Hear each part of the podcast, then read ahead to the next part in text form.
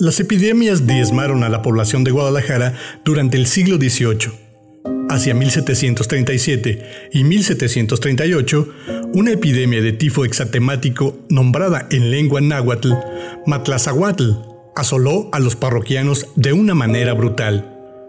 Años antes, en 1717, se había iniciado la construcción de un nuevo edificio para el Hospital Real de San Miguel, hospital para pobres, como todos los hospitales de la época, ubicado donde actualmente se encuentra el Mercado Corona.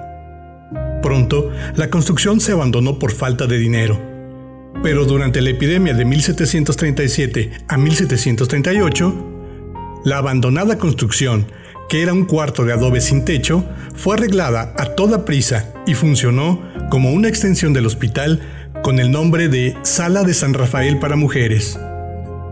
En 1762, una epidemia de viruela y al año siguiente, en 1763, de tifo. En 1780, otra más de viruela diezmó a la población de la capital de la Nueva Galicia. Cinco años después de esta epidemia, durante los años que van de 1784 a 1786, se padecieron epidemias, escasez de alimentos, hambre y muerte en la ciudad. En 1785, las cosechas se perdieron a causa de una fuerte granizada y heladas, lo que se tradujo en la crisis agrícola y económica más cruenta del siglo XVIII en la Nueva Galicia. Viejo, ya no hay de tiro nada para darle de comer a los chiquillos. Ya fui a los comedores y pues no alcancé nada.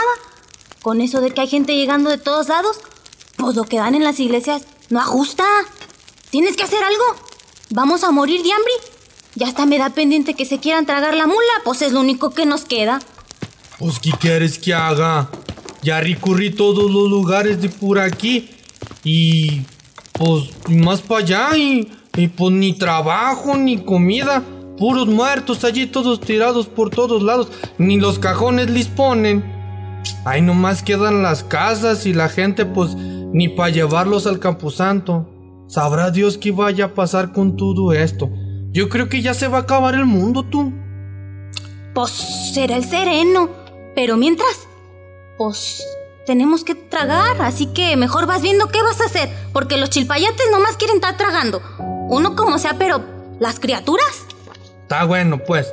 Deja ir buscando a ver con el señor cura a ver si ocupa algún encargo o pues alguna cosa a ver qué si le ofrecen. Buenas noches, Jacinto. ¿Cómo estás? ¿Qué te trae por acá? Padrecito, buenas noches. Figúrese usted que pues no hemos podido encontrar nada para llevarle de comer a los niños, ahí a las crías. Y pues la rosa anda bien encanijada, parece diablo, no me quiere ni ver. Calla, hijo, calla. No digas esas cosas y mucho menos nombres al enemigo aquí en la casa del Señor. Sé que la situación es complicada, pero ya ves que Dios aprieta, pero no ahorca, hijo. Mira, llévate este puñito de maíz, que de algo va a servir para calmar un poco el hambre. Y mañana, eso sí, vente temprano para que me ayudes en unos quehaceres de aquí de la iglesia. Ay, padrecito, que Dios sí lo pague. La Rosita se va a poner riti contenta con este maicito. Ay, no, muchas gracias. Pero mire, padrecito, mañana vengo temprano y tetito, nomás que salga el sol, ella aquí me va a tener para ayudarle, señor cura.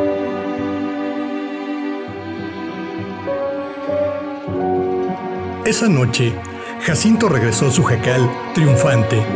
Era el señor de la casa. Había logrado conseguir lo que muy pocos podían en esa época de enfermedad, muerte y hambre. Después de cenar sus hijos y su esposa, cayeron en un pesado sueño, pero él no lograba conciliar el sueño, así que pensaba en lo que haría el día siguiente para calmar el hambre de sus hijos y la furia de su mujer. Era octubre, y la luna brillante vigilaba desde el cielo. Ensimismado en sus pensamientos, escuchó un ruido estrepitoso que no supo identificar. Salió de su jacal para ver de dónde venía ese ruido y logró observar una carreta que se movía lentamente. Curioso, se acercó para revisar y pudo ver a un hombre delgado y vestido de forma muy elegante, jalando esa pesada carreta. Así que sin pensarlo, se acercó a él. Oiga, oiga, patrón, ¿a dónde lleva esa carreta? Se ve que está riti pisada para que un solo hombre le esté jalando. Además, usted se ve riti flaco. Si le vaya a quebrar una pierna, no se me vaya a lastimar. Ay, Jacinto, ¿cómo estás? Tienes razón, yo ya estoy muy cansado para andar jalando esta carreta. Pero tú estás joven y fuerte. Y si no me equivoco, en tu corral tienes una mula que bien podría jalar de esta carreta sin el mayor esfuerzo. ¿Por qué no me ayudas? Ah, chirrión. ¿Y yo por qué? ¿Y cómo le puedo ayudar? Ven, acércate y te explico en qué me puedes ayudar. Es algo muy sencillo. Ven y te cuento. La curiosidad pudo más que Jacinto, y poco a poco se fue acercando a aquel hombre que tiraba de la carreta. Pero cuando estuvo cerca, se dio cuenta que la carreta estaba llena de cadáveres, y algunos hombres estaban aún agonizando y le suplicaban ayuda. Jacinto, espantado, quiso salir corriendo del lugar, pero sus piernas no le obedecieron y solo pudo sentir una mano pesada sobre su hombro y un frío aliento que le erizaba la piel y a continuación escuchó. ¿Ves que está fácil?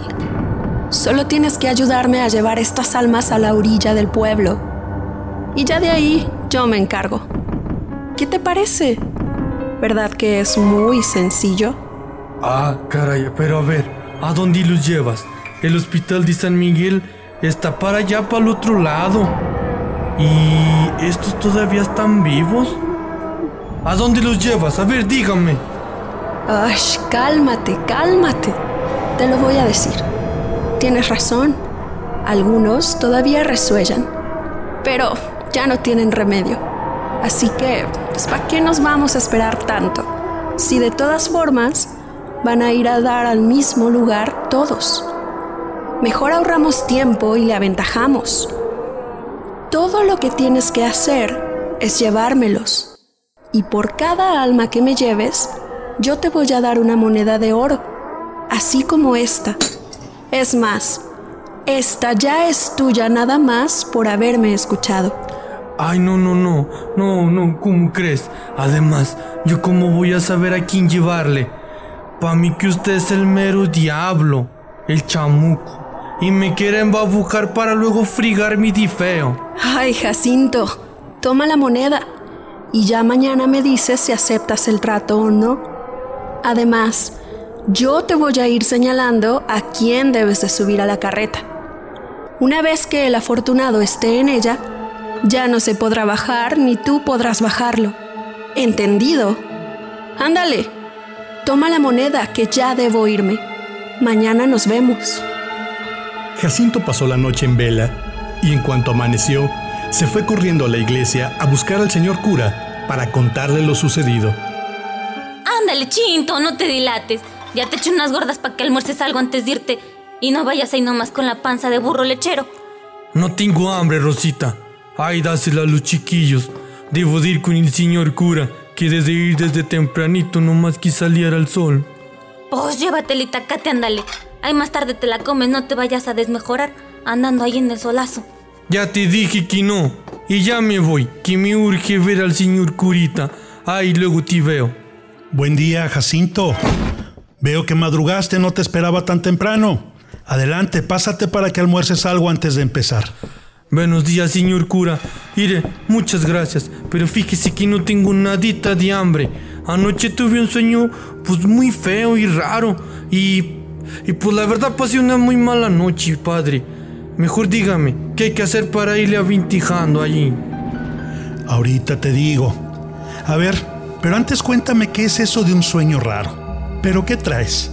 Platícame porque te veo como asustado. Jacinto relató al padre lo sucedido, hasta el más mínimo detalle de lo que ahora confundía con un sueño, pero que apenas unas horas antes le robara la calma.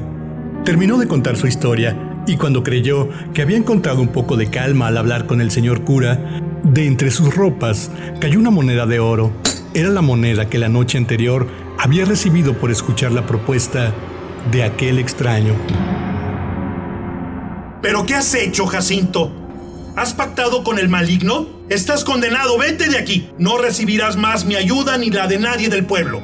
Has traicionado tu fe, lárgate. Sal de la casa de Dios. No, señor cura, no. Le juro que yo no hice nada. Pero ayúdeme, por favor. Mi familia tiene hambre y yo no quiero irme al infierno. Por favor, ayúdeme. Vete Esto de aquí y no vuelvas. No tienes derecho a entrar en la casa del Señor ni a recibir la ayuda de la Santa Iglesia. Ahora estás solo por tu cuenta. Ahora, ¿qué voy a hacer?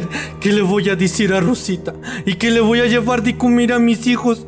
Y si ya nadie me va a querer ayudar, ay, ¿qué voy a hacer, Diosito? Jacinto deambuló por todo el pueblo, caminó por horas.